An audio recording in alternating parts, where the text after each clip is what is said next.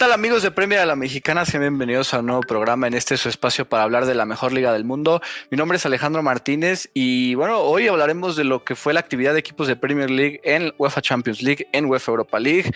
Eh, no, fue, no fue la mejor semana ¿no? Eh, eh, para Pibe, tal vez yo me recuperé un poco de lo que ocurrió el fin de semana pasado, pero bueno, antes de pasar a hablar de lleno de los partidos, saludo al mismo pibe, a Gus, a Mau, ¿cómo están?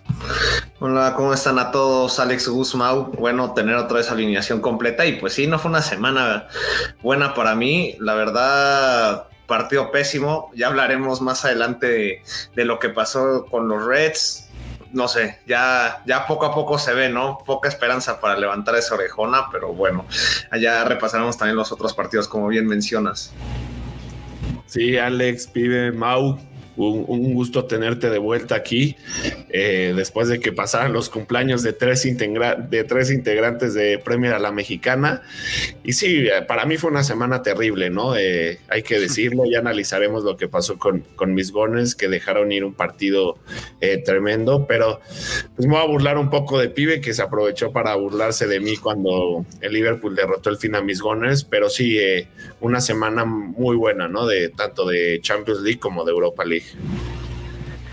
¿Qué onda? ¿Cómo están? Alex Pibe, Gus, muy contento de, estar de regreso después de haber festejado los cumpleaños de, los tres, como dice, como dice Gus. Muchísimo que platicar. Ahora sí que tengo la fortuna de decir que vengo contento yo también a un programa porque ahora el Real Madrid venció a Liverpool y hablaremos de eso. Eh, también el City que se le complicó ahí un poquillo, el Chelsea que a pesar de no jugar tan bien eh, gana, lo del Arsenal y, y el Manchester United que prácticamente está en la siguiente ronda. Pero acá somos partidarios de Premier, Mau. no, pero eh, eh, ya para hablar directo, antes de pasar a ese partido que tanto hemos llamado, que hasta nuestro thumbnail tiene, vamos primero con el, con el Manchester City contra Borussia Dortmund, que yo tanto dije, ¿no? Y lo salé, supongo, porque tanto dije que el City iba a ganar eh, sin problema de trámite, con un marcador amplio, y pues bueno, gana sobre la hora 2 a 1, recibe el gol en casa. ¿Cómo viste, Gus, este partido en donde el Manchester City empieza ganando con, con un gol eh, pues tempranero relativamente, ¿no? si lo vemos de esa forma, de Kevin De Bruyne, que jugaba otra vez como falso 9. Eh, en, el medio, en el primer tiempo también vemos ese gol anulado a Jude Bellingham en una, bueno, que marcan falta sobre Ederson, que de principio yo pensé que sí era, porque al final sí le pega con, la pierna levantada, pero toca primero el balón y por la inercia le termina dando al brasileño. Creo que no se debe haber señalado esa falta. Y en, cerca del final anota Marco Royce, gran pase de Erling Haaland, y ya al, sobre la hora llega el premio a la perseverancia a un Phil Foden que no se cansó de intentar, que estuvo con varias fallas, pero que al final le da la victoria a, los Citizens. Este triunfo, eh, eh, al final es triunfo, pero no sabe tan bien como, como se esperaba. ¿Cómo lo viste tú? es este City de Champions que sigue sorprendiendo, ¿no? Que llega tan bien y le sigue costando estas fases finales de Champions League, en la que pensamos que eh, es el City más sólido que llega a enfrentar esta, estas fases finales de Champions League y nos sigue sorprendiendo. Eh, creo que sí fue mejor el City, creo que tuvo las más claras.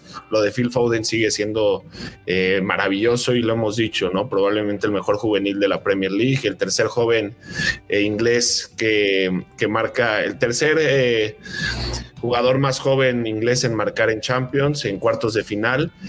Y a ver, el Borussia Dortmund no hizo un mal partido, hay que decirlo. Eh, sabemos el equipo que tiene, tiene muy buenas armas, tiene a Erling Haaland, uno de los delanteros más buscados por el mundo, que la jugada que hace con Marco Royce es maravillosa, la asistencia que le pone pero para mí el City sigue pecando en estas fallas. Eh, creo que le sigue pesando esto en toda la temporada. Falla mucho este Manchester City. Si fuera tantito más eficaz, sería imbatible, pero es lo que le sigue faltando a este equipo de Pep Guardiola, que el juego lo tiene y, que sigue pasando por los pies de Kevin De Bruyne, que el pase que le pone a Ilkay Gundogan para que este asista a Phil Foden es, es de loco, solo, solo Kevin De Bruyne, ¿no? Por eso es uno de los mejores medios del mundo. Pero este Manchester City no se va con un resultado tan cómodo y Pep Guardiola lo sabe. Recibe un gol de visita, el Borussia necesitaría uno en Alemania para pasar, entonces Pep Guardiola sabe que le espera un partido de vuelta muy difícil y que no se pueden confiar, no podemos ver este Manchester City de Champions League de la temporada pasada que se confió ante un Lyon, que le dieron un baile, eh, Pep Guardiola tiene que pensar muy bien con qué armas va a salir, pero sin duda este partido eh, yo me esperaba un City que fuera, pues que barriera más al Borussia, no demeritando este equipo, pero por cómo venía el Manchester City, por cómo eh, lo, vimos en Premier League, por cómo avanzó eh, a los cuartos de final, veía un Manchester City muy por arriba del Borussia que en Bundesliga le está costando muchísimo, pero creo que sí pecó y sigue pecando en estas fallas a la ofensiva. Pues buen resultado, ¿no? Para el equipo alemán, si bien cae ese gol de Foden eh, sobre la hora, salir con un gol eh, eh, del, del eh, City of Manchester Stadium, ¿no? Que le llaman en UEFA por temas de patrocinio, pero eh, eh, salir un gol de Inglaterra es muy bueno, ¿no? Para, el Borussia Dortmund por cómo se había desarrollado el partido, que tienen una oportunidad de la meta en punto, ¿no? El gol de Marco Royce. Phil Foden tiene una falla clarísima ante un pase, una, una, diagonal que le pone Kevin De Bruyne. luego tuvo una jugada individual que se metió al área y mandó su disparo muy, muy, pero muy por el costado, entonces eh, tiene que aprovechar más ese dominio de pelota el Manchester City, no solo pelotear y juguetear. Entonces, creo que ya no hay que experimentar tanto con Kevin De Bruyne como falso 9 lo cambiaron. Bueno, una vez que entró Gabriel Jesús, que fue el que tomó esa posición, se baja nuevamente a, mediocampista ofensivo ante la salida de Bernardo Silva y se le veo más. Digo, donde lo pongas te va a jugar bien, pero obviamente Kevin De Bruyne como mediocampista ofensivo juega, juega mejor. No sé si Mau Pibe quieran eh, añadir algo más de este triunfo eh, apretado del City. al final. yo rápido, para mí tiene que salir con Gabriel Jesús, ¿no? De vuelta, eh, sin duda. Y la jugada de Ederson, no sé cómo la vieron, yo la vi muy dudosa. me quedó Sol. Porque la anticipa el del Borussia Dortmund y Ederson le pega al jugador. O sea, esa jugada creó mucha polémica.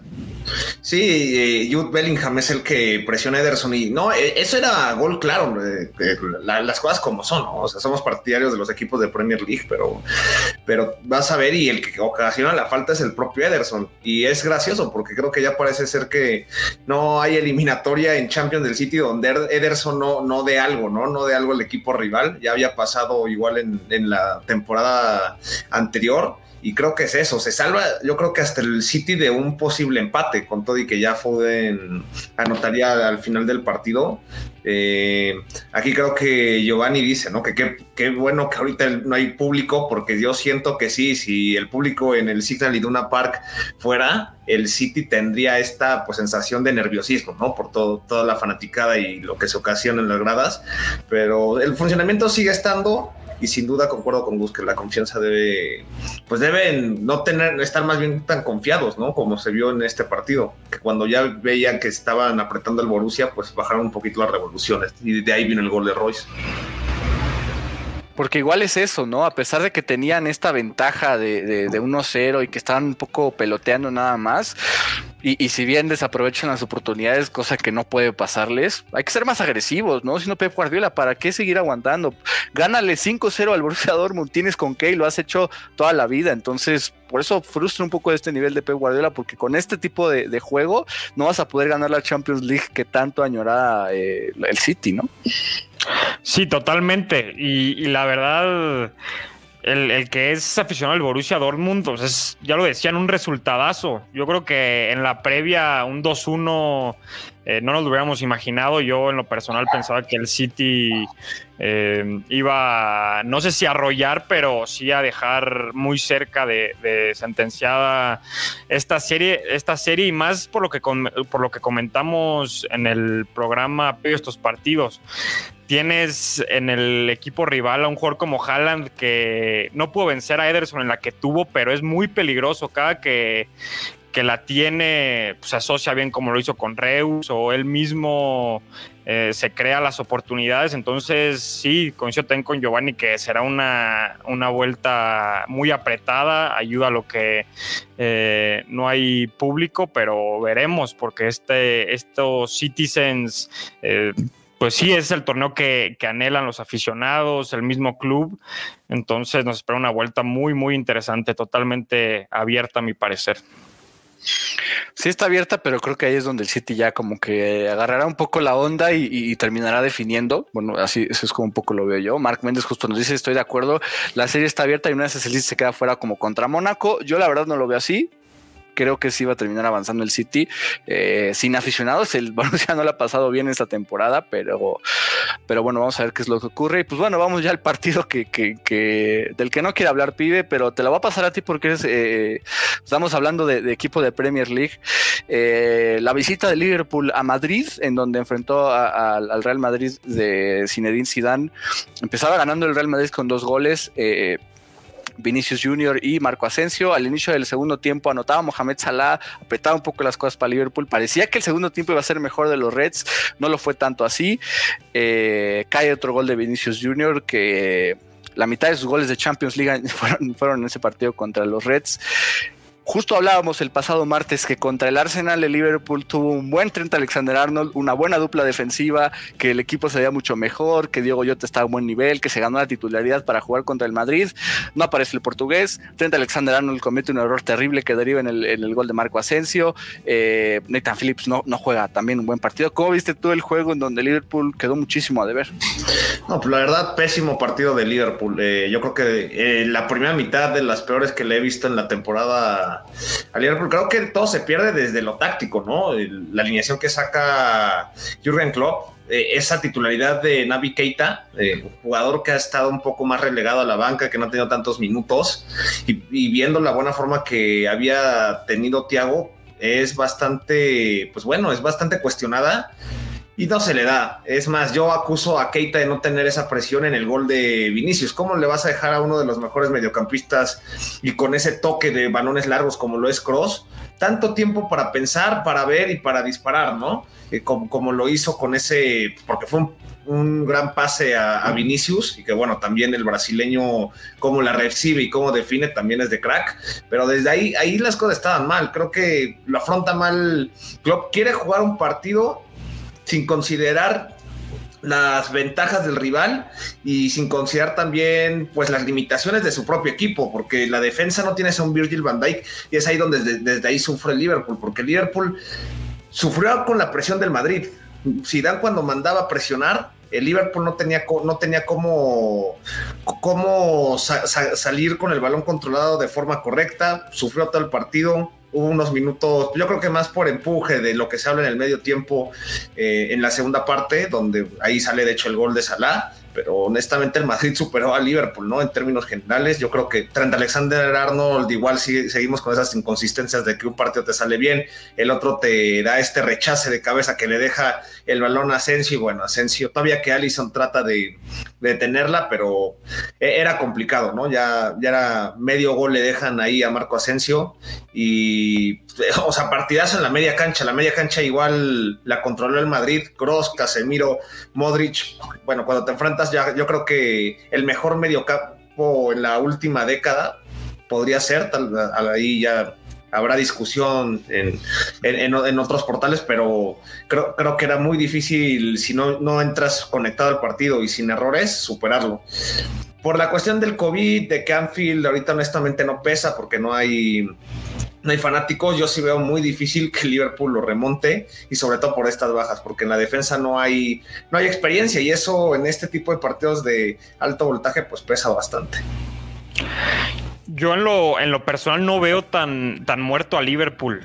Eh, si bien el Real Madrid es un equipo que se le da esta competición, muchas veces sufre. Eh, recordemos en el mismo Signal Iduna Park en 2014 contra la Juventus. Y el Liverpool es de estos equipos que, que tiene mística también en la competición. Que eh, yo no creo que tenga dos partidos tan malos de forma consecutiva.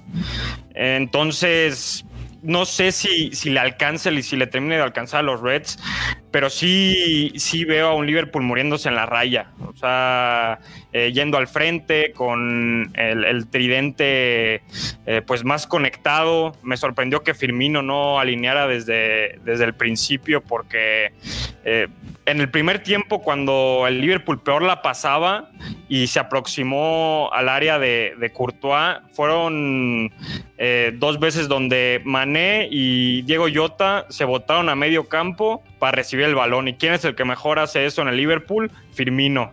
Después tampoco entendí lo de, lo de Keita y los errores que al fin de cuentas en, este tipo de partidos, pues te salen carísimos. O sea, no, si no sales en tu día, si tienes errores como el de Alexander Arnold, que eh, unos minutos antes, no recuerdo si fue Mendy el que se lo llevó de una forma facilísima. Eh, entonces, yo, yo sí creo que, que será una vuelta durísima. Eh, para el Real Madrid y en el sentido de Liverpool se van a morir en la raya. Es un equipo muy grande que, que sabe de remontadas, sabe de este tipo de partidos y, que Klopp estudiará y, verá otra vez el partido. Porque también no me, no me fijé ahorita quién comentó, creo que fue Alejandro, que el Madrid no trae nada. Sí, la verdad, esta temporada no hemos visto a uno de los mejores Real Madrid y, el Liverpool ayer, el miércoles, perdón, lo hizo ver como si fuese eh, el Real Madrid, no sé, de Di Stefano, una cosa así, porque no venía dando buenos partidos el Real Madrid. La verdad, eh, de repente sí, de repente no, pero, pero pues sí, veremos veremos qué, qué, pasa en la vuelta y también es, es déficit que, que, en la vuelta en Anfield no vaya a haber público, si no sería una locura como dice Tadeo, pibe, a sacar a Origi, ¿no? Para la remontada. Pues que lo descongelen a ver Yo creo que ya esté como su last dance, ¿no? Porque sí, necesitan algo así. Yo soy de la idea, qué bueno que no lo menciona, porque luego aquí a mi Bobby lo ven feo, pero yo soy de la idea igual, que yo creo que Bobby era de inicio en lugar de, de Jota. De hecho, Jota ha sido más, ha generado más revoluciones de cambio, pero pues, bueno, ya lo que fue, fue. Y hay, hay esperanza como fanático, pero en, con la cabeza fría sí se ve difícil, ¿no? Por cómo venía Jota, ¿no? Más que nada, pibe. Venía de jugar unas eliminatorias muy buenas con Portugal, doblete con el Arsenal. Creo que eh, por ahí va un poco que lo haya mandado de titular. Para mí, dos cosas rápido. Eh, se equivoca Klopp, en mi punto de vista, en mandar a Keita, como ya lo dijeron. Para, yo hubiera bajado a Fabiño de central con Kabak, en mi punto de vista, y meto a meto a Tiago eh, y saco a Keita. Este, y juegas con un mediocampo muy bueno, porque para mí el partido estuvo en el medio campo. Bien lo dice Pibe, creo que este ha sido el, medio, el mejor mediocampo de la última década, el mediocampo más consistente. Esta tripleta es, el partido de Casemiro es de locos y, y lo de Tony Cross y lo de Luca Modric sigue siendo buenísimo, ¿no? Para mí el partido está ahí y lo de Trent Alexander sigue demostrando que ha ido a la baja y que sin duda ha sido de las, yo creo que su peor temporada con el Liverpool, ¿no? Eh, creo que eso sin duda y lo hemos comentado en varios podcasts. Entonces, sí, no, por dar muerto al, al, Liverpool, tiene jugadores con muchísima calidad. Eh, ese tridente arriba puede despertar en cualquier momento, como decía Mau. Entonces, no darlos por muerto, pero creo que sí, Klopp se equivoca y paga caro con eso ese gol es la clave, ¿no? Ese gol de Salah es la clave a pesar de que después cae un, un segundo de, Vinicius. Entonces, si se le sacaron un 4-0 al Barcelona eh, hace unos años, ¿por qué no pensar en una remontada acá en Anfield sin gente? No importa. Eh, eh, se vale soñar, la mística ya está ahí, ¿no? y nada más como, como side y aunque pibe me odie, Chris James ha tenido una mejor temporada que Trent Alexander Arnold y él solito, ¿no? El, el jugador de Liverpool solito eh, eh, me da un poco la razón, me le da un poco la razón al futbolista del Chelsea. Y hablando de este mismo Chelsea, ya pasemos a un poco más de alegrías en, el, Premier League. Mau, eh, los Blues, ¿no? Que jugaron como visitantes administrativos en España en el, Ramón Sánchez Pizjuán contra el Porto. No fue el partido más controlado por los Blues, de hecho creo que tuvo más llegadas el, el conjunto portugués, pero bueno, terminan ganando 2 a 0. Mason Mount anota y de hecho es su primer gol en Champions League y eh, al final pues cae un gol de Ben Chilwell. Es la primera dupla de ingleses que marca por, por en Champions League en, fase de knockouts desde Terry y Lampard, ¿no? Con el Chelsea ya hace, hace un buen rato. ¿Cómo viste el encuentro en donde Chelsea creo que finiquita definitivamente la serie, aunque piba y diga que no? Sí, concuerdo. La verdad, pie y medio ya en semifinales. Pero lo bueno es que, ok, se va a jugar el partido en el Sánchez Pizjuán, el partido de vuelta, pero la mejor noticia, más allá del resultado y lo que me digas, es que el, Chelsea va a jugar con su uniforme azul. Qué cosa más fea ese, ese uniforme, no sé ni de qué color llamarlo, sí, sí, sí, fatal.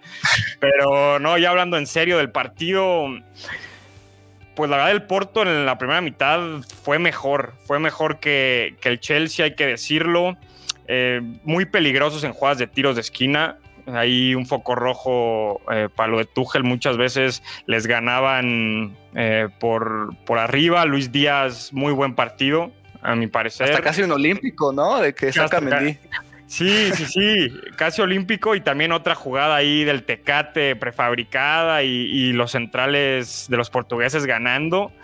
Eh, por arriba, como dije, pero llega Mason Mount y después de un buen control, eh, hace un muy buen gol, ya lo decías, el primer, su primer gol en, Champions, vaya temporadón está teniendo el juvenil inglés, para mí el, mejor jugador del Chelsea en esta eh, campaña. Después el Porto se diluyó un poco en el segundo tiempo, vino más que del Chelsea por ahí minutos 60, 70, lo del poste de poste travesaño de, de Pulisic, la que se perdió Kai Havertz después de un disparo de, de Rudiger. Sabemos que al alemán de repente le gusta sumarse al frente. Em, y saca el disparo y, y Marchesín la deja ahí y, después Timo Werner eh, asiste bien para Havertz y, se la pierde, ¿no? Eh, ya sobre el final el, Tecate se equivoca. Buena presión de Ben Chilwell. Te habla eso de, la idea de Tuchel de, seguir presionando, seguir yendo al frente prácticamente sobre el final y se lleva portero argentino al estilo Fernando Torres en aquella semifinal en el Camp Nou para marcar resultado para el Chelsea que eh, ya llega con ventaja para la próxima semana yo creo que de los cuatro partidos es el que veo más finiquitado, por así, por así decirlo, más que nada por la solidez defensiva que muestra el equipo de Tuchel generalmente. Yo, eh, bueno, no estuve en, el programa de, lunes para, para, hablar de la derrota sobre el West Bromwich, pero yo creo que fue un error eh, muy circunstancial, la, expulsión y demás. Entonces, pues sí, ¿quién pensaría? ¿Quién pensaría que el Chelsea de Tuchel eh, mínimo eh, estaría en semifinales? Digo, todavía, repito, falta la vuelta, pero, pero sí, la verdad se vuelve a confirmar que el cambio de entrenador cayó muy bien en el equipo blue. Y, digo, sin duda, y, digo, al final este Chelsea eh, se recupera de esa derrota. Eh, viéndolo de ese lado, sigue invicto con Thomas Tuchel como visitante y en Champions League, ¿no? No ha recibido gol todavía en, Champions. Solo dos goles ha recibido este Chelsea en la temporada y fue cuando estaba Frank Lampard al frente. Creo que le ha sentado muy bien esta, esta Champions a, los Blues y está en, una buena, muy buena forma. Llegar ya como local administrativo con dos goles de ventaja será muy bueno, pero no sé cómo lo veas tú, Pibe, o por qué ves la puerta abierta a pesar de la ventaja de visita que, obtiene Chelsea en el Sánchez Pizjuán. Pues es que es eso, no creo que el Porto es un equipo muy aguerrido, o sea, Mendida un buen partido, pero, o sea, Chelsea fue intermitente. Hubo momentos con ese Mau, tal vez la presión de Chilwell, este, oportunidades creadas, pero también el Porto ahí tuvo varias. Mendy, que sigue en una buena temporada. El Porto con más, más porterías a cero desde que Tuchel está en el banquillo en en Europa en las top 5 ligas con 10. Entonces, creo, o sea, no puede, yo siento que no pueden llegar con esta mentalidad de ya se, ya se acabó, ya se, y ya medio pie dentro, porque son dos goles, o sea, dos goles, en, pongámosle así, escenario ideal para el Porto. Tiro de esquina al minuto 10, Pepe te mete el primero y luego, o sea, estar, o sea, sentir ahí la tensión de que un gol más y tú lo llevas a tiempo extra, y si vas a tiempo extra y te meten un gol más, quedas eliminado porque tienes que meter tú dos goles más porque ya estás como local.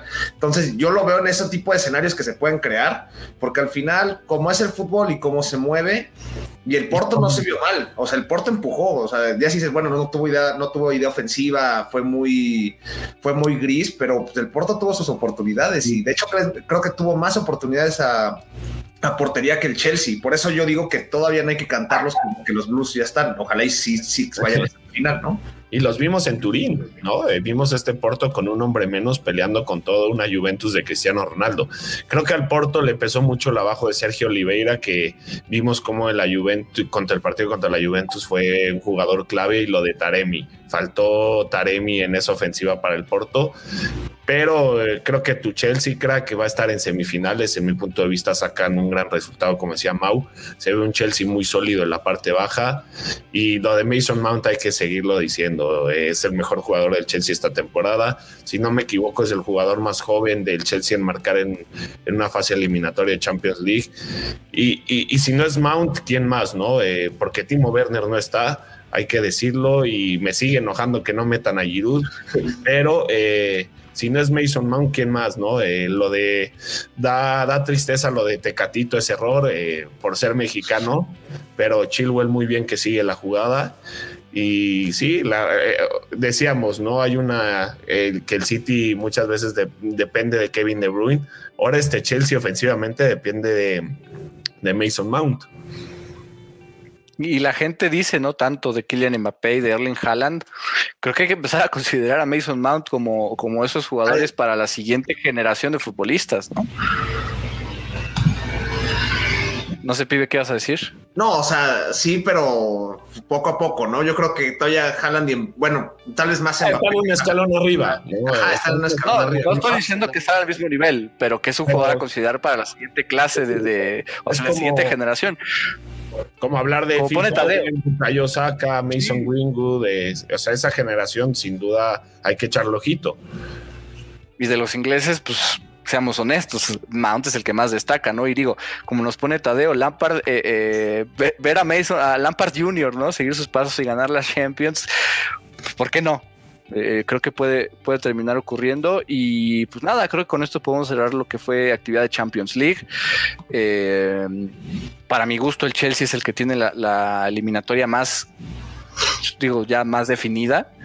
Y pues nada, creo que con esto eh, nos definimos. Y pasamos al jueves, lo que nos dejó la Europa League, Gus. empezamos con el, con el trago amargo, que vaya que no, no, de verdad no entiendo. No entiendo lo que vi en, Emirates Stadium. el Arsenal en Europa. 75 fallas del Arsenal, una clarísima de Alexander Lacazette ante el arco que le intenta poner en la horquilla cuando pudo haber definido con tranquilidad. Eh, por fin cae el gol al, 87 de Nicolás Pepe y después un gol en el último segundo, porque literalmente cae el gol del Slavia Praga y de ahí terminan el partido. Eh, lo advirtió el eh, pibe, ¿no? Que mi Slavia, que, ojo con el Slavia y demás, pues bueno, salen con un empate de, Londres y pues, complicado para los Gunners, creo ya para la vuelta, sobre todo por cómo ha manejado el club checo las vueltas en, en su casa en esta, en esta competición. ¿Cómo viste tú este juego en donde el Arsenal, de verdad, madre mía? Sí, eh, le decía a Pibe, ¿no? Antes de que empezara el programa, que sufrí porque era falla tras falla, eh, una desesperación brutal. Preocupante, como dices, porque si hay alguien que sabe defenderse y encerrarse en su casa, es el Slavia Praga. Y nos los ha demostrado desde la temporada pasada con Champions League. Es, un equipo que se sabe parar muy bien. Hoy tuvo un par de errores eh, defensivos, como esa jugada de la cassette que vimos, eh, pero es raro, ¿no? Que este equipo le pase porque es un equipo que sabe jugar muy bien defensivamente, que no deja muchos espacios y el Arsenal deja ir una oportunidad de oro porque las tuvo, las jugadas las tuvo. Esa de la cassette decíamos, si metes esa definición, probablemente era la mejor definición de la temporada y, del año, porque ¿dónde le iba a meter? Pero la más fácil, eh, no, la, no la quieras meter ahí. Eh, mano a mano con todo e, intenta una definición. Y por cómo está el partido, ¿no? Si vas ganando 2-3-0, pues Exacto, sí, sí, totalmente de acuerdo. no entendí bien qué pasó con Pierre Emery, que parecía que iba a entrar de titular, no sé si alguien vio, después manda la cassette, eh, me quedé con esa duda, eh, leí que problemas de vestidor, eh, parece que lo de Pierre Emerick no pinta bien, entra al partido, tiene una jugada clarísima y manda su disparo por un costado. Me gustó muchísimo lo de Saka, que sigue siendo el jugador más peligroso del Arsenal pero hay que decirlo, eh, creo que hay poco que analizar porque vimos el partido, vimos lo que pasó, vimos lo que falló el Arsenal. Cierto que el tuvo un par de jugadas peligrosas, eh, que Leno paró muy bien, todavía no me convence Gabriel en la defensa. Muchas veces se equivoca en las salidas, unos pases terribles y lo vimos contra Liverpool. Creo que esa parte todavía de las salidas le sigue costando al, Arsenal, que insiste Mikel Arteta en salir con balón controlado. Eh, el regreso de, de Smith Rowe me gusta, pesó, pesó la baja de, de Odergaard. Yo no le hubiera dado la oportunidad a William de salir como titular en unos cuartos de final de Europa League cuando es un jugador que ha tenido muy pocos minutos. Cierto que apareció en, los octavos, si no me equivoco, pero no puedes mandar a William. Eh, manda a Nicolás Pepe, que ha sido el jugador con más goles del Arsenal en esta Europa League. Eh, son cuestiones de Mikel Arteta que claramente eh, le pesan, pesan mucho en este partido y a ver el regreso. Se ve difícil y Pibe lo advirtió y creo que ahí le, doy. Eh, Pibe lo dijo. Eh, yo, yo, le decía a Pibe, no empieces, pero es cierto que el Slavia Praga es un equipo muy difícil, eh, muy complicado. Pero igual hay que decirlo: el Arsenal lo tuvo y dicen que cuando no aprovechas, esto puede pasar. Creo que Pibe advertía más bien el, nivel del Slaya Praga, pero más bien fue el Arsenal entregando el partido. Esa es la realidad, ¿no? Eh, si hubiera aprovechado, aunque sea el 30% de las oportunidades que tuvo, sea con ventaja de un gol eh, eh, a la vuelta. Ahora se complica solito y veo posible un 0-0 en, República Checa para que el Arsenal se quede fuera en cuarto de final contra un equipo. Eso va el Slavia Praga, a pararse, a, buscar el 0-0, le gusta, sabemos cómo se defiende y a eso va. O sea, ojo, ¿eh? porque entiendo que en el estadio del Slavia Praga, en el partido que tuvieron en, en octavos, sí hubo gente, o sea, bueno, obviamente con un cierto número, ¿no? No llenando el estadio, pero eso, o sea, ahí sí va a haber afición y a ver si eso no pesa, porque en casa el Slavia juegan muy ordenados, eso hay que dárselos, juegan ordenados, aprovechan oportunidades porque también tuvieron un par y eso es lo que le, está haciendo, ¿no? Al equipo checo, pues avanzar y que ya está matando a los ingleses, ¿no? El casa ingleses, yo creo ya. Sí, el West Ham festejando todas las victorias, ¿no? Del festejó contra el Leicester y ahora contra el Arsenal, el rival directo, pero, pero sí es posible y por ahí saldrá el siguiente fichaje de los Hammers. Eh, pero bueno, al final el Arsenal deja, dejar esta ventaja creo que todavía tiene con qué, o sea, tampoco hay que decir que ya el Slavia está de dentro, pero. Sí, un gol los mete. ¿eh? es que si mete tenga eh, goles, ¿no? Si mete un gol del Arsenal, digamos que tiene todo a favor, porque ya mete el segundo y ya obliga al Slavia a meter dos más. Sí, si le meten uno se van a tiempo extra. Entonces, en ese caso, pues ojalá el Arsenal, pues un poco eh, espabile, ¿no? Definitivamente para, para la vuelta. Y ya para cerrar lo que fue la actividad de equipos de Premier League en Europa en esta semana, eh, el Manchester United que visitó el Estadio Nuevo Los Cármenes para enfrentarse al Granada. Eh, el equipo que más cómodo ganó, fue un partido similar al del Chelsea, ¿no? Porque el Granada también tuvo por ahí un, par menos peligroso que el Porto, pero el United sin, sin ensuciarse termina ganando eh, el partido.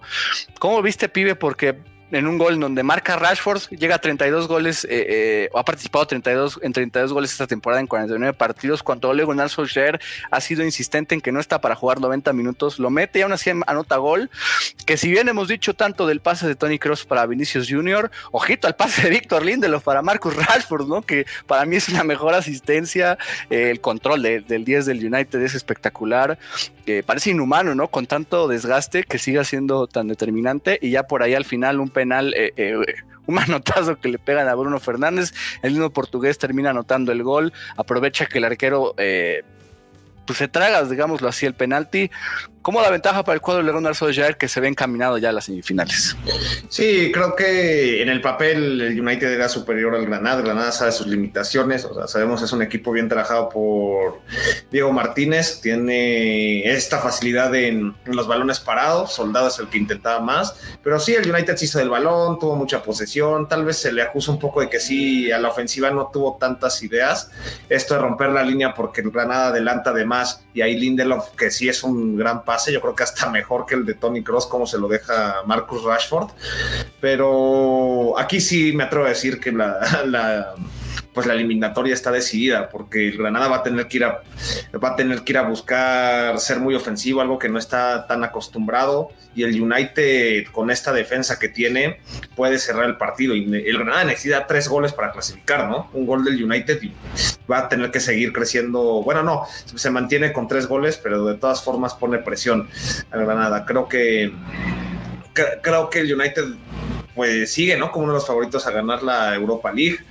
Lo de Bruno Fernández igual sigue siendo una locura en un partido discreto para él y para muchos que podría ser, pues genera oportunidades, termina con este penal, que ya son 19 de 20 penales anotados cuando se va a los 11 pasos. Creo que eso, fue, fue muy balanceada el United, de Granada asustó un par de veces, pero nunca con una realidad para, poner a temblar de más, ¿no? Al Manchester United. Yo sí me atrevo a decir que ya están con pie y medio en semifinales con pie y un, pues un tercio, nada más falta el dedo gordo, yo diría, ¿no? Eh, justo nos pregunta Mark Méndez que si nos parece penal eh, eh, la falta sobre Bruno Fernández, dice que le pareció extraño, pero ya yo, al principio no, vi nada, después pasa en la toma de atrás y sí veo el manotazo a Bruno Fernández, o sea, creo que sí hay, sí hay penalti innecesario lo del futbolista del Granada, aún así con el 1-0 creo que el United estaría del otro lado, pero ya ese dos, ese segundo gol pues, le da comodidad, es el mismo estilo que ha utilizado en, Europa League el United, ¿no? Sin ser muy agresivo, eh, aprovecha las más claras que tiene y suficiente. Cuanto el Milan fue así, el Milan lo domina en cuanto a, termino, en cuanto a nivel, en cuanto a control de pelota termina ganando el United. Entonces, yo lo veo eh, solo contra Arroz, ya ha sido domina eh, ambos partidos, pero creo que acá sin ensuciarse, estando tranquilo, hace lo suyo. No sé si Mau, Gus quieran añadir algo más de la victoria del, United. Será Bruno Fernández, perdón, Mau, el mejor cobrador de penales en el mundo. Hasta con suerte. cobrado se lo comió hoy, ¿no? El portero. Son 19 los que ha notado. Eh, este United que sigue viviendo de los penales un poco. Es cierto que hay penal, pero ¿cómo, cómo le gusta al United de o cómo le gustan los árbitros marcarles penales a favor al United, que es cierto que este es penal, pero eh, ha vivido mucho los penales este United, ¿no? Sí, y más que nada que los meten. Pregúntale por allá al City que de repente desde los 11 pasos son muy prácticos. Pero sí, el, United demuestra su grandeza. Eh, la, playera pesa muchísimo en estas circunstancias y con ese penal eh, ya en los últimos minutos, pues sí, se se viene abajo el Granada y ya complicadísimo que, que den la campanada eh, en Old Trafford. Si, si, les dan la vuelta, sí tendríamos que estar hablando otra vez de, eh, de eh, debe seguir no, pero, pero sí, sin duda el candidato número uno para llevarse eh, la Champions naranja, como la llaman en muchos lados. El torneo de los jueves, ¿no? No, pero si, si llegara a, quedar eliminado el United, ese mismo día es despedido. O sea, no, no, creo que ocurra. Es favorito, yo lo veo entre, entre los ocho restantes, es el favorito a, coronarse en este torneo. Y, nos pregunta Alfred Vázquez que, qué opinamos del juego de Paul Pogba, que no dice que no lo ve ni con Fred ni con McTominay, pero creo que en el primer tiempo, sobre todo, tiene una buena actuación contra el, eh, contra el Brighton el fin de semana. Tienes asistencia, tiene un buen partido.